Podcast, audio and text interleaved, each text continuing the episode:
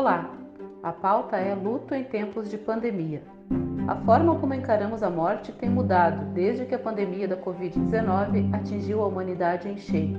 Assim, a forma de tratar e abordar o luto também passa por modificações.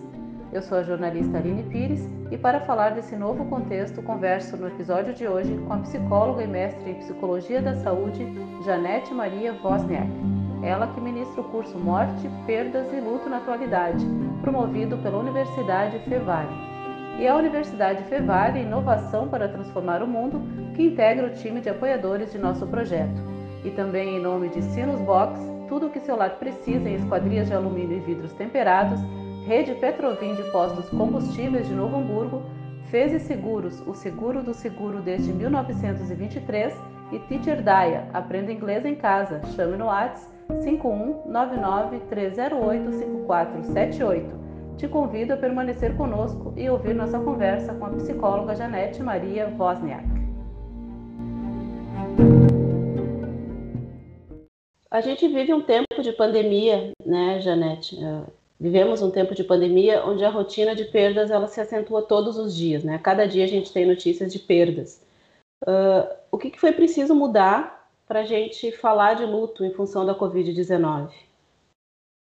Bom, Aline, penso que o nosso maior desafio, assim, né, profissional e, e, e da sociedade em geral, assim, desde a pandemia, é, tem relação aos rituais de despedida, assim. Então, acho que a morte, o processo de luto sempre fez parte da vida, mas a gente tinha como certo um ritual, né? Tanto antes da morte quanto depois da morte, né?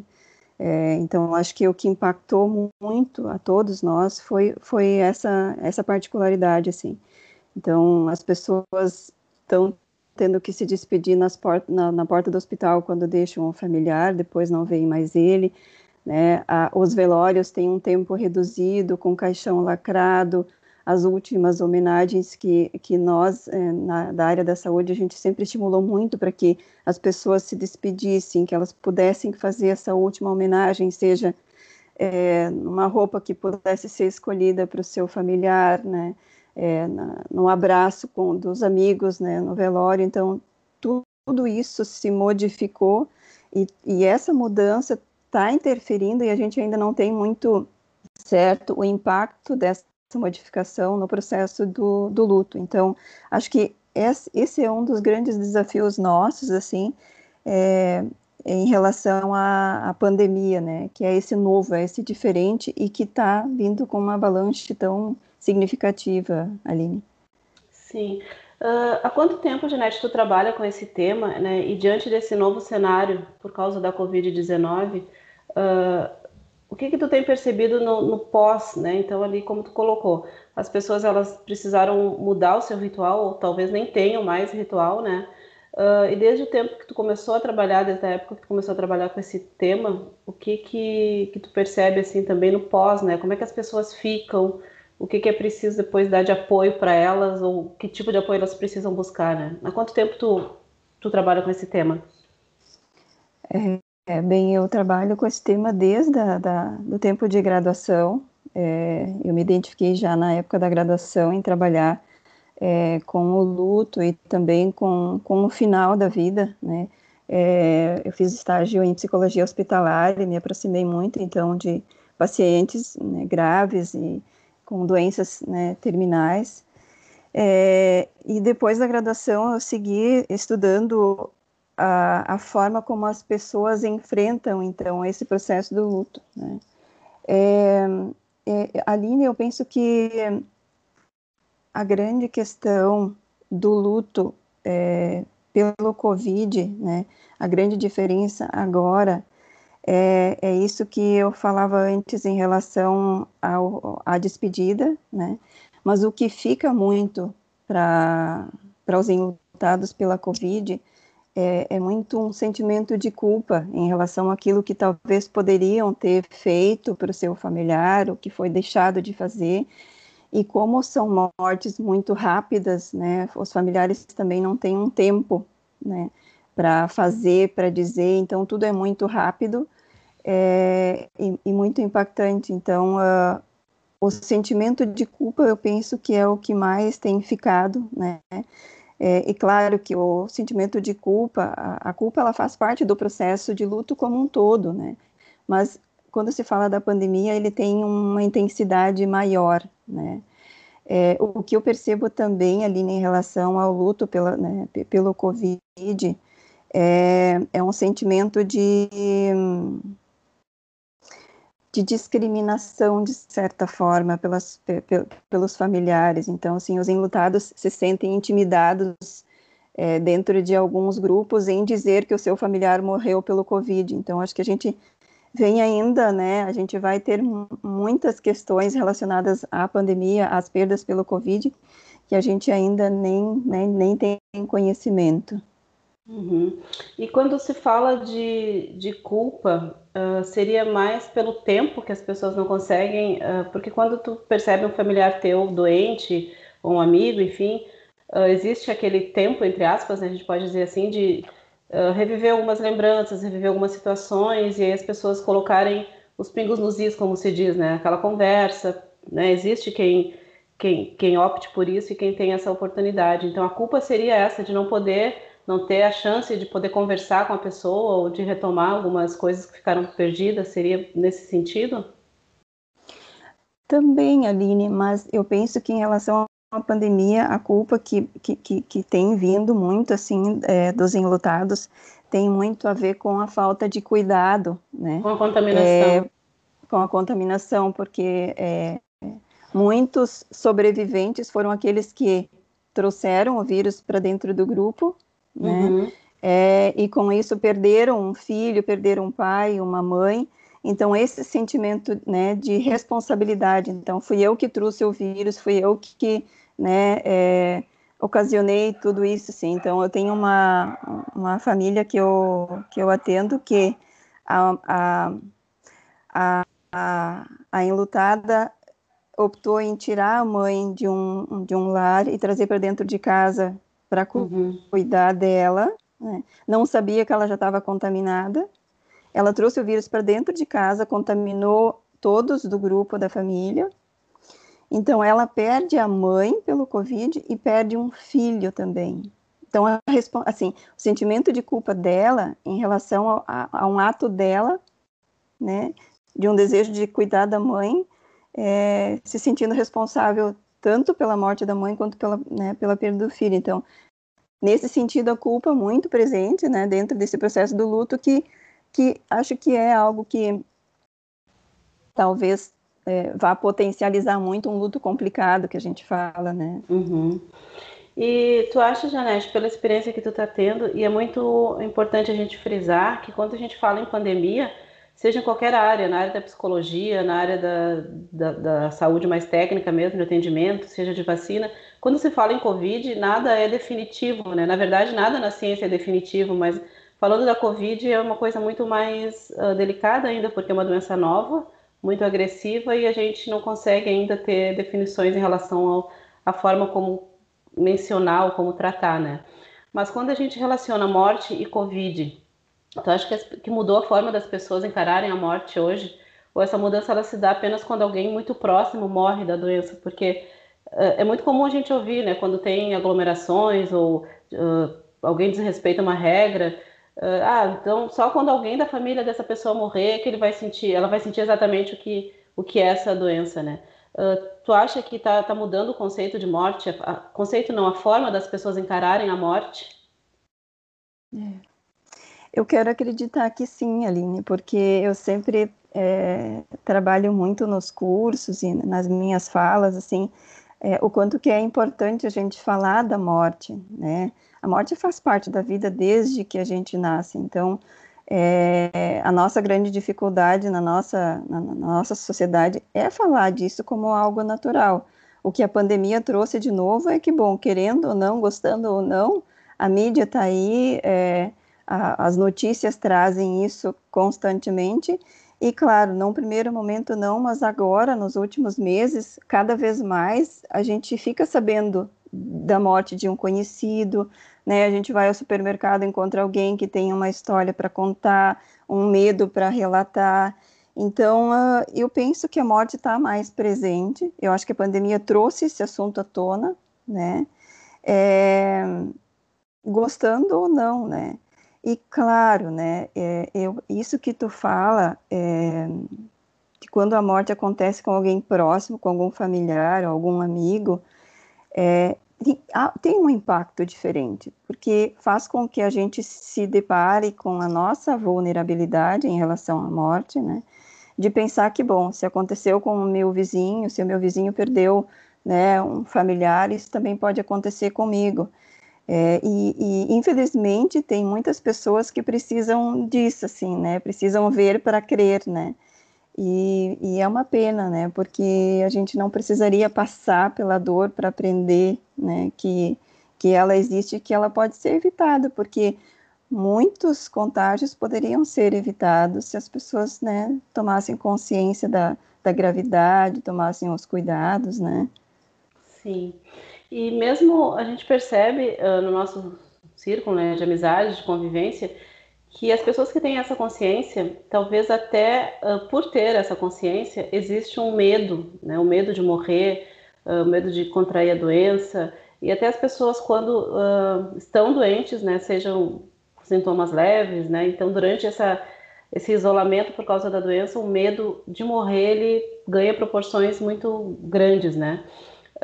Como é que, que a gente assimila essa possibilidade, né, estando ou não doente, e principalmente vivendo a vida normal, entre aspas, né, mas com esse, esse medo né, de morrer. O que, que, que a psicologia né, pode, pode uh, ensinar ou orientar? E aí aqui eu quero fazer um parêntese, né, que a, a terapia é sempre uma ferramenta fundamental, né? Então, acho que quando as pessoas passam por certas dificuldades como essas, principalmente, a terapia é uma ferramenta muito importante. E aí, como é que a gente faz, né? Como lidar com esse medo de morrer? Uh, que é algo que fica ali com a gente como um fantasma, né? Uhum. É, Aline, é, eu sempre digo que o medo é normal, né? Todos nós temos medo em proporções diferentes. Então, existe o medo saudável e aquele medo que nos paralisa. Então, uma dosagem de medo, ela é saudável e faz parte da nossa vida, porque ela também nos ajuda a nos proteger, ela ela nos direciona, né?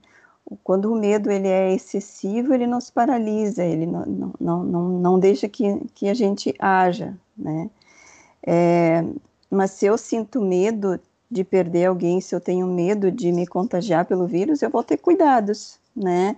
É, eu, eu vou cuidar da minha vida. Então, é, a única questão do medo é que às vezes ele toma uma proporção tão grande, e isso é algo que eu tenho percebido né, na clínica, é, pessoas que têm uma tendência a, uma ansiedade um pouquinho maior, né, têm desenvolvido crises de ansiedade, crises de pânico, né, porque esse medo toma uma proporção muito grande e foge de uma normalidade. Então, a gente sempre tem que é, ter esse cuidado, assim, uma dosagem de medo é normal. É, e agora falando do medo, eu lembrei de uma frase que eu gosto muito, né, que é da Kubler-Ross, que ela fala que falar da morte é falar da vida. Então, o medo de falar da, da morte, de se deparar com ela, também faz com que a gente ressignifique a vida, que a gente olhe para a vida, né, de um, de um jeito diferente. Então, se eu tenho medo, eu vou, eu, eu vou usar esse medo a meu favor, né? Se a morte está aí, se eu tenho medo de morrer, bom, o que, que eu posso fazer com isso? Então, eu vou cuidar da vida, né? Então a Kubler-Ross falava assim que não tem como falar da morte sem falar da vida, né? São duas faces da mesma moeda. Então, acho que a melhor forma de lidar com esse medo, Aline, é isso, assim, é tomar cuidado, cuidar com o que os protocolos nos dizem, né? Cuidar com as aglomerações. É, e muitas pessoas já estão tomando a vacina, é, mas isso não quer dizer que elas podem relaxar, né? Eu acho que essa é uma outra questão, né? Sim. né? Então, né, é, o cuidado precisa seguir, né, é, e aí a gente vai conseguir só ter êxito, né, em relação à vacina e, e é um avanço se todas as pessoas, né, tiverem isso muito claro, né, em relação aos cuidados. Sim, e quando a gente fala em medo, uh, isso também acaba se, se ampliando para as pessoas que estão próximas, né? A gente começa a, a ver esse fantasma ali assombrando diariamente. Uh, quais são os sinais, Janete, que a gente precisa estar atento, assim, para que, que esse medo, né, esse receio, tanto de se infectar quanto de perder pessoas próximas, uh, principalmente quando a gente fala de idosos, de pais, de avós, né? Quais são os sinais que a gente precisa estar atento para que a rotina não seja comprometida, para que a vida siga dentro do mais normal possível, né? Uh, às vezes a gente não se dá conta de como está agindo, do que está dizendo, até que, que aquela última gotinha entorna né, a água, mas uh, a hora de procurar ajuda ou de né, perceber que alguma coisa está errada, quais, são esses sinais em relação ao medo, né? Uhum. É, é, é, o medo acho que é o que mais a gente está precisando aprender a lidar, né? E, em todas as faixas etárias, assim, né? Acho que num primeiro momento se tinha muito medo em relação aos idosos, hoje a gente já não tem mais essa, né? Isso já está, isso já caiu por terra, né? É, grupo de é, risco não existe mais, né? Exato, exato. É. É, Aline, acho que a gente é, teve uma modificação da rotina como um todo, assim, né? Todos nós modificamos a nossa rotina, né? É, e todos nós sentimos medo, né? Mas aquilo que eu falava antes, né? Aonde, aonde, eu, aonde eu sei que o meu medo está passando, né? De um, de, um, de um equilíbrio normal ou não, né? É, eu preciso sempre ter, é, olhar, olhar para mim e, e, tentar ver se, bom, se eu estou conseguindo me alimentar bem, se eu estou conseguindo dormir bem, é, se eu estou conseguindo é, manter relações com as pessoas, porque uma coisa é o distanciamento físico, outra coisa é o distanciamento social, né? Uhum. É, a gente precisa manter relações, né? A nossa vida continua e é extremamente necessário que a gente mantenha as relações, é, porque existe uma grande parcela, e aí eu vou frisar na questão dos adolescentes, das crianças e dos adolescentes, que vem num crescente é, de crises de ansiedades bem importantes, né? Em relação ao medo né, do contágio e ao medo de trazer o vírus, é, que, que, que, vem trazendo, eu vou dizer assim, sequelas, né? Eu acho assim que a gente tem as sequelas do vírus, que é os, o, o, direto, mas tem os indiretos também, né? Então, uh, é preciso que a gente fale sobre, se esclareça sobre, e eu acho que essa é uma questão que tem interferido muito, é, principalmente com os adolescentes que ficam em contato com as redes sociais e com a mídia, que é o excesso de informação. Uhum. Né? Então, acho que o medo está um pouco ligado a isso também, o excesso de medo, porque é, as pessoas não podem ficar conectadas 24 horas por dia com as informações, com as notícias, porque isso vai intensificando a minha ansiedade, o medo, e isso não ajuda, né? Então é preciso sim que as pessoas se informem, mas que talvez tentem filtrar um pouco isso, sim, escolher um, um, um, um local que me dê a informação mais segura, mas não ficar conectado o tempo todo, porque esse excesso é que vai adoecer. Então, tudo que é excesso não é saudável. Uhum. É. Certo. E Falando um pouquinho mais do, do curso, né, Janete, que é o, o gancho, como a gente chama no, no, no, jargão jornalístico, que foi o gancho para a nossa conversa, né? Uh, tu vais ministrar um curso na Universidade Fevale com esse tema, né? Ele é aberto a vários a profissionais de várias áreas da saúde e também a pessoas interessadas, né? Eu queria que tu falasse um pouco sobre como esse curso foi concebido, como ele foi uh, montado, né? Qual é a proposta dele? Uhum.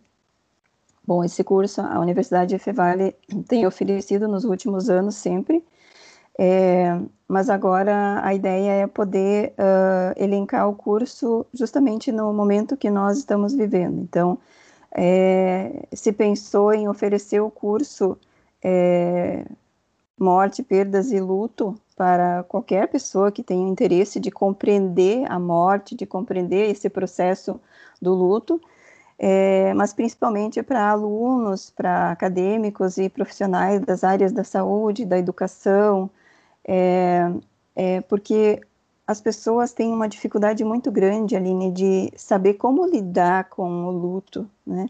Como que eu lido com o luto no meu ambiente de trabalho, como que eu lido com o luto com os meus pacientes, né? É, o que que eu falo?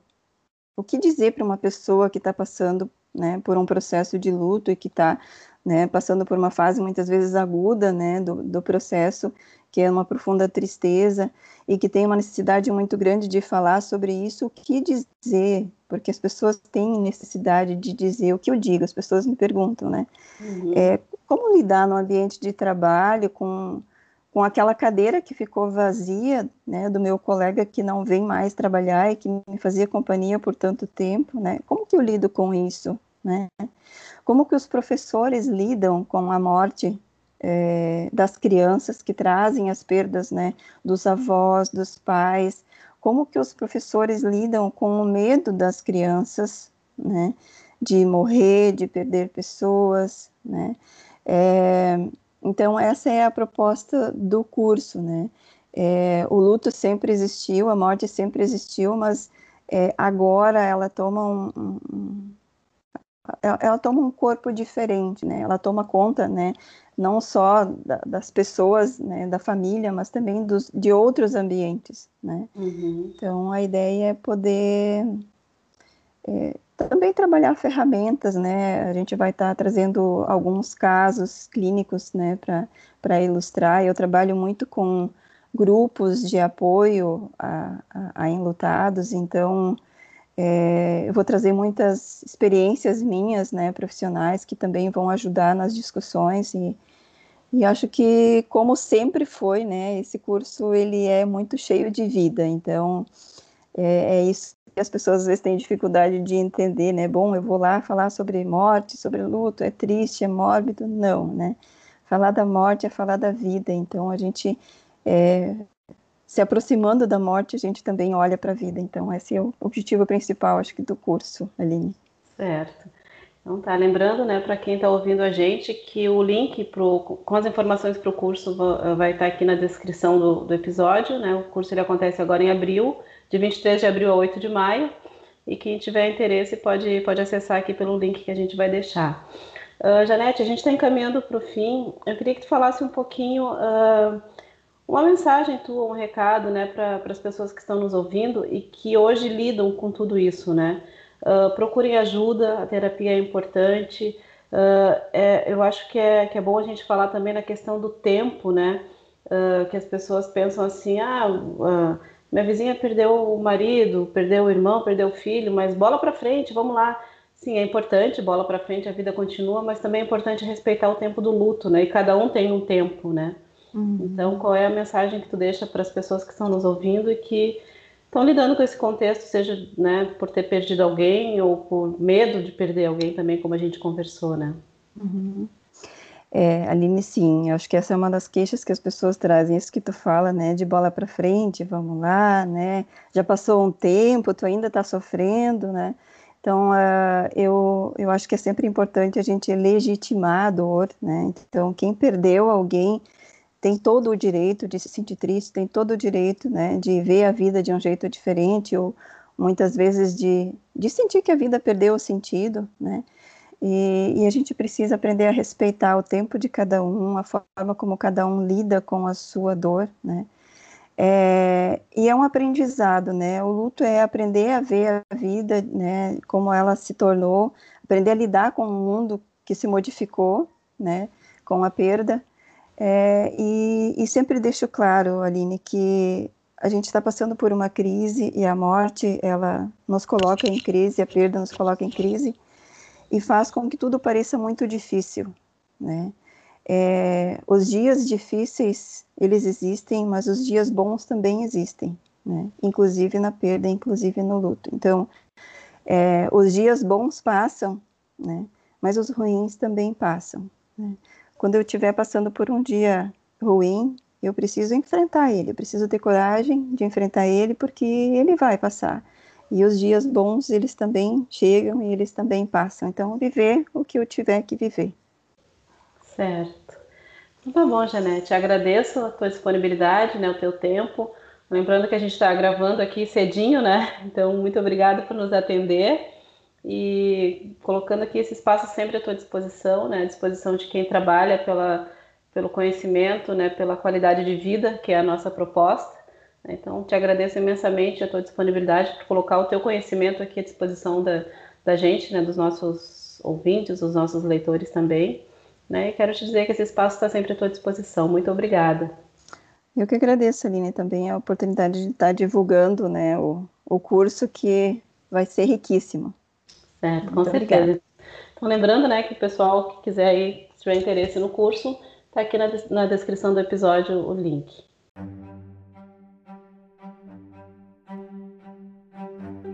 Conversamos com a psicóloga Janete Maria Wozniak. Agradecemos sua audiência em nome de Universidade Fevale, inovação para transformar o mundo. Eu sou a jornalista Aline Pires e em nome de Sinus Box, tudo que o solar precisa em esquadrias de alumínio e vidros temperados, Rede Petrovim de Postos Combustíveis de Novo Hamburgo, Feze Seguros, o seguro do seguro desde 1923 e Teacher Daya, aprenda inglês em casa, chame no WhatsApp 51993085478. Te convido a conhecer mais do nosso trabalho. Para conteúdo sobre qualidade de vida, saúde, comportamento, cultura e muito mais, acesse temaspreferidos.com.br. Nas redes sociais, estamos no arroba Temas Preferidos. Até o próximo podcast.